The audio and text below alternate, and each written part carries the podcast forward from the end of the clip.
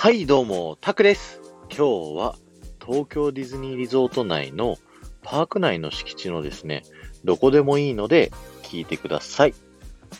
今日もですね、パーク内のこだわりについて、えーお話ししたいと思うんですけど、えーカストーディアルのお話をしたいと思います。カストーディアルっていうのはですね、パーク内でお掃除をしてくださるキャストさんのことですね。を常に清潔に保ってくれるだけじゃなくてですね、いろいろなゲストさんとのコミュニケーションをするですね、一番ゲストさんとよくお話しするキャストさんになるんですけど、このカストさんですね、飲み物がこぼれた時にはですね、なんとポケットからですね、紙を取り出して、あの、足で拭くようになってるんですね。